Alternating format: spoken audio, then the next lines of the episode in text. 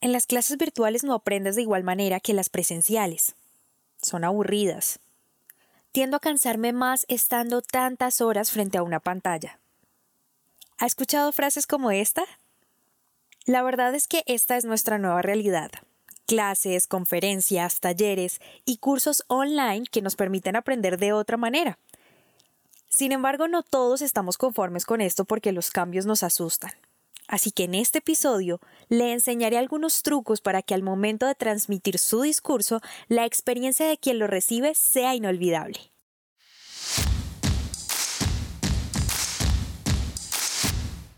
Bienvenidos al podcast En Prosa, un espacio donde analizaremos cómo mejorar tus habilidades comunicativas. En este podcast, En Prosa, te ayudamos a que no seas más el tímido del grupo, que te conviertas en todo un líder y no se te dificulte expresar tus pensamientos en el momento y la manera adecuada. Hemos seleccionado los mejores temas. Tendremos entrevistas con personas que tienen experiencia en ello, donde analizaremos de manera muy sencilla, desmenuzaremos la información para que lo aprendas y practiques en cualquier área de tu vida. Soy Diana Checa. Bienvenidos. Martes, martes de modo en prosa y un martes más de este año 2020 que se ha pasado volando y que indiscutiblemente ha sido un año de grandes cambios. Entre ellos, y el mayor de todos diría yo, es el abrir un camino acelerado a la virtualidad. Ya de por sí veníamos involucrándonos con ella de manera constante, pero no de la forma en la que la pandemia nos abrió paso, y esto lleva muchísimas adaptaciones para todos los que estaban muy acostumbrados a la presencialidad. Todo esto lo digo porque ahora estamos más expuestos a información a través de una pantalla, que se convierte en todo un reto captar la atención de nuestros usuarios, y es mayor el reto si hablamos de una clase o conferencia virtual. Sin embargo, yo hoy le voy a demostrar que para crear una buena conferencia o clase virtual, la comunicación es su mejor aliada. Así que empezaré por darle cuatro consejos para que los añada a su próxima presentación virtual y deslumbre con sus palabras.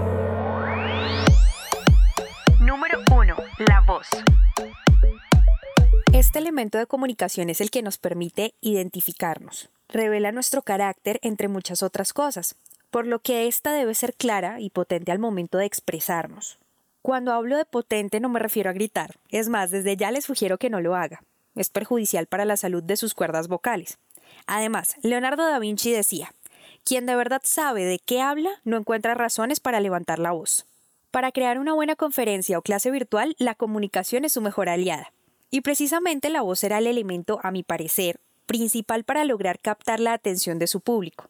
Lo primero que debe hacer es convencerse de que es placentera su voz solemos atemorizarnos y aterrorizarnos cuando vemos un video o escuchamos un audio donde se escucha nuestra voz. Si usted es uno de ellos, tranquilo, le voy a decir dos cosas. Uno, no es el único, nos pasa a todos, nos sentimos incómodos al escucharnos. Y número dos, así es como la gente realmente nos escucha. ¿Por qué le digo esto? Puede pasar o puede pensar usted que una cosa es como su voz se escucha y otra como usted habla, pero es lo mismo. Cuando entendí esto, supe que debía familiarizarme con la manera en la que hablaba, y así iba a ser mucho más fácil transmitir seguridad con ella. Yo le sugiero grabarse dando su discurso, porque este ejercicio le va a permitir evaluar su manera de abordar el tema y también la manera de expresarse, y así podrá mejorarla. Como usted no tendrá la oportunidad de estar frente a su audiencia, la idea es que juegue con los elementos que componen la voz para que seduzca a su público. Pero entonces, ¿cómo podría hacerlo? Normalmente hablamos en un tono medio o conversacional, que es uno muy monótono por lo que al poco tiempo se vuelve algo aburridor. Entonces, mi sugerencia para que no se convierta en una charla más es que juegue con el volumen de su voz. En ciertas partes de su presentación hable con un volumen un poco más fuerte para que dé énfasis a lo que dice. Cada vez que use este recurso recuerde que es como subrayar la parte importante de un libro. Así que no abuse de él porque significaría que usted subrayó casi todo el libro por lo que deja de funcionar al momento de recordar lo realmente importante. Pasa lo mismo con los volúmenes bajos. En este caso no vamos a enfatizar o a exaltar, sino que van a permitirnos hacer reflexionar a quienes nos están escuchando. Entonces, mientras el volumen alto sacude a la audiencia y le dice con eso si están o no están atentos a lo que decimos, el otro es como un susurro diciéndole en el oído ¿Entiendes lo que digo? Un tip más, y muy importante además, me salió en rima y todo. No solo se trata de elevar o bajar el tono de la voz, significa ponerle intención a lo que decimos. Entonces, para lograrlo podemos ayudarnos con el ritmo, que en este caso es directamente proporcional al volumen que usemos. Es decir, si elevamos el volumen, también el ritmo de lo que decimos. Y de igual manera, si hablamos en un tono más bajo, el ritmo de lo que decimos debe ser más lento. Número 2. Ademanes. Movimiento o actitud del cuerpo o de alguna parte suya con que se manifiesta disposición, intención o sentimiento. Esa es la definición que le da la Real Academia de la Lengua a estos movimientos. Pero sin complicarnos, puedo decirle que los ademanes son las palabras hechas movimientos, por lo que son aquellos que nacen en el momento de expresarnos. Sin embargo, usted debe pensar que no es tan importante este elemento si consideramos que al estar frente a una pantalla la gente no los notará tanto como si estuviéramos de manera presencial. Pero se equivoca. Recuerde que para crear una buena conferencia o clase virtual, la comunicación es su mejor aliada. Y este tipo de lenguaje no verbal debe hacerse con mayor fuerza, puesto que al no ver a la audiencia debemos asegurarnos que logramos transmitir lo que queremos expresar realmente. Entonces, no se trata de moverse exageradamente, pero sí de una manera en la que se noten sus movimientos, con justa medida, como dirían algunas personas. Voy a hacerle pequeñas sugerencias para lograrlo, como por ejemplo, tener en cuenta no repetir el mismo ademán para todo. Así como tenemos muletillas al hablar, podemos tener ademanes bastón, como yo les llamo, que son los que entorpecen la fluidez del discurso, porque hacen despertar a nuestra audiencia de ese viaje por el que nuestras palabras lo conducían. Es ese efecto al que la gente al finalizar dice, no me gustó, movía mucho las manos. Así que si usted no quiere que digan eso de su discurso, sea mesurado al usar sus movimientos. Y para hacerlo, después de usar sus manos para referirse a algo, deje que sus brazos y manos vuelvan a la posición base, es decir, relájelos. De lo contrario, causará ese efecto que le mencioné en el que despierta a su audiencia y perderá la atención de sus palabras pasando a la concentración de sus ademanes. Sin embargo, sí existen algunos ademanes que puedo regalarle para enriquecer sus movimientos a la hora de expresar sus ideas y se convierta en alguien más persuasivo frente a una pantalla. Uno podría ser mostrar sus manos o tener las palmas hacia arriba. Eso da la sensación de honestidad y franqueza, mientras que las palmas hacia abajo denotan autoridad y mando. Para que entienda puede decirle a alguien con las manos hacia arriba que le pase un objeto y hacer el mismo ejercicio con las manos hacia abajo y se dará cuenta del cambio de intención al pedir el mismo favor. Para dar instrucciones precisas use la palma de su mano, de lado, subiendo y bajando el brazo para dar a entender unas instrucciones precisas, y la palma hacia abajo, subiendo y bajando de manera gradual, hace referencia también a cantidades y alturas. Número 3. Contacto visual.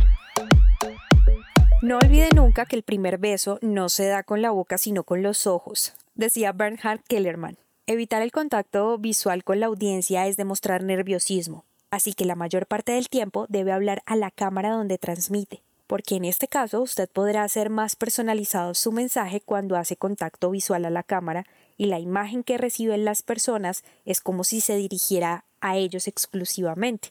Además que es importante evitar leer información porque va a perder la atención de su público. Entonces, para que no le suceda eso, le recomiendo preparar y memorizar muy cuidadosamente su discurso. Y si usted cree no saber cómo memorizar o cómo hacer su discurso, lo invito a que escuche mis episodios sobre el tema donde lo explico paso a paso, cómo construir su discurso y también cómo memorizarlo. Número 4. Claridad en el mensaje. Recuerde que el mensaje debe ser claro para ser entendido, y el primero que debe interiorizar el mensaje es usted.